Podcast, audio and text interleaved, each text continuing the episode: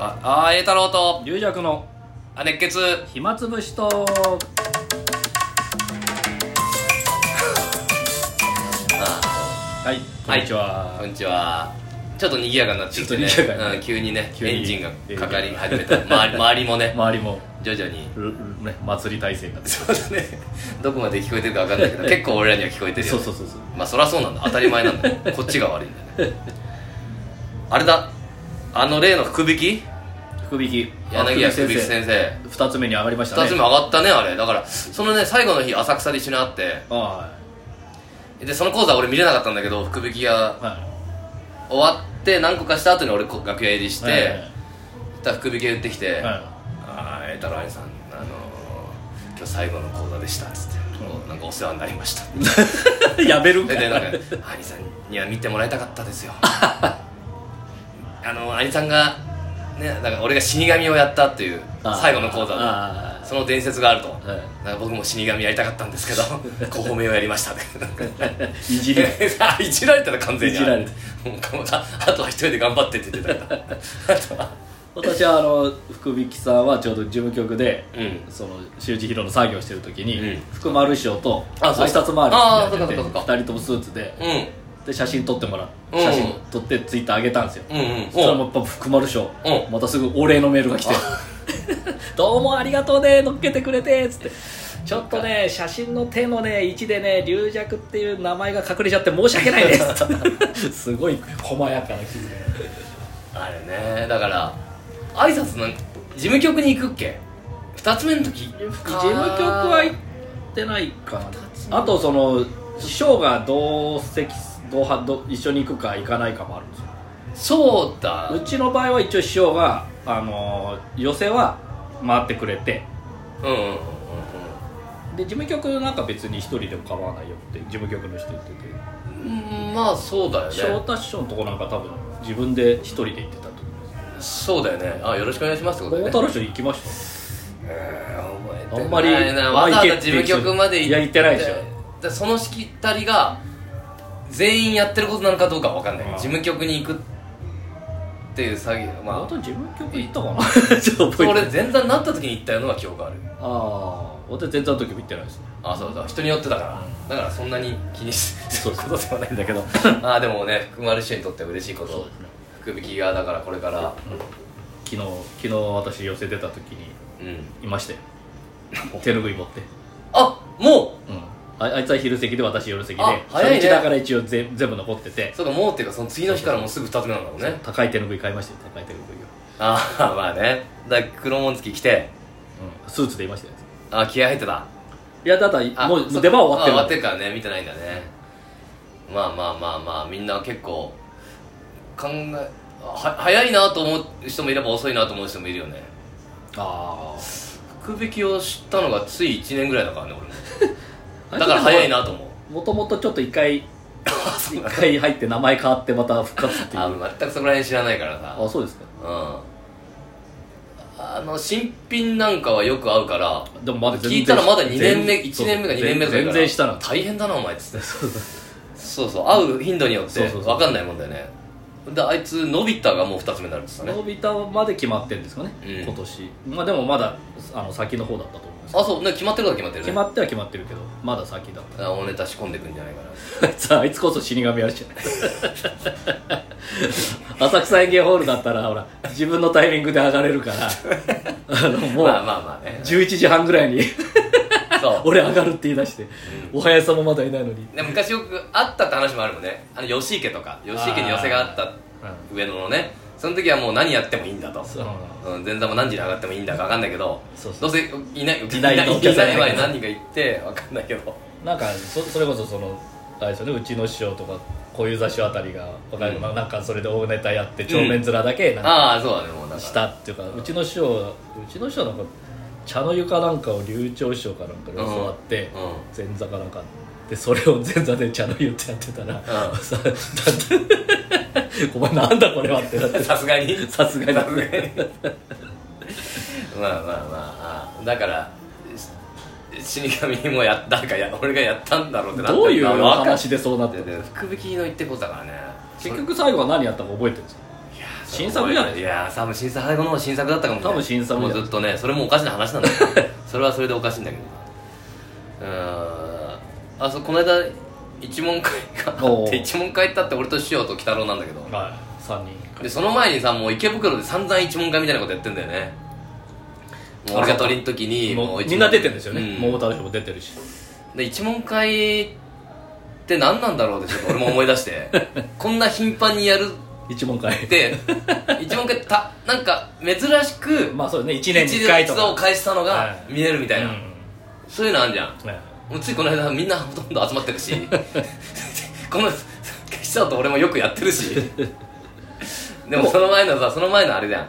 ナンセンス落語会の話はしたでしょお前あ覚えてる、はいあの幻になったナンセンス落語会夢話師匠を迎えて、はで俺は抜けて、はい俺はナンセンスじゃないかナらンセンってスじゃ言なわいれるからネタはナンセンスじゃないからうん だから、ね、お前は抜けろと抜けるとで 北野と登ると師匠と夢話師匠ででナンセだからンス落語ナンセンス落語会だからあのお客さんもやっぱナンセンスだから 絶対に予約しないとそんな予約するなんて普通のセンスだ とそうですねナンセンスだから予約しないぞと予約しないぞと俺らは絶対に来ないぞと誰も来ないと で師匠も焦り始めたらしくてでもうん最後夢話師匠がまた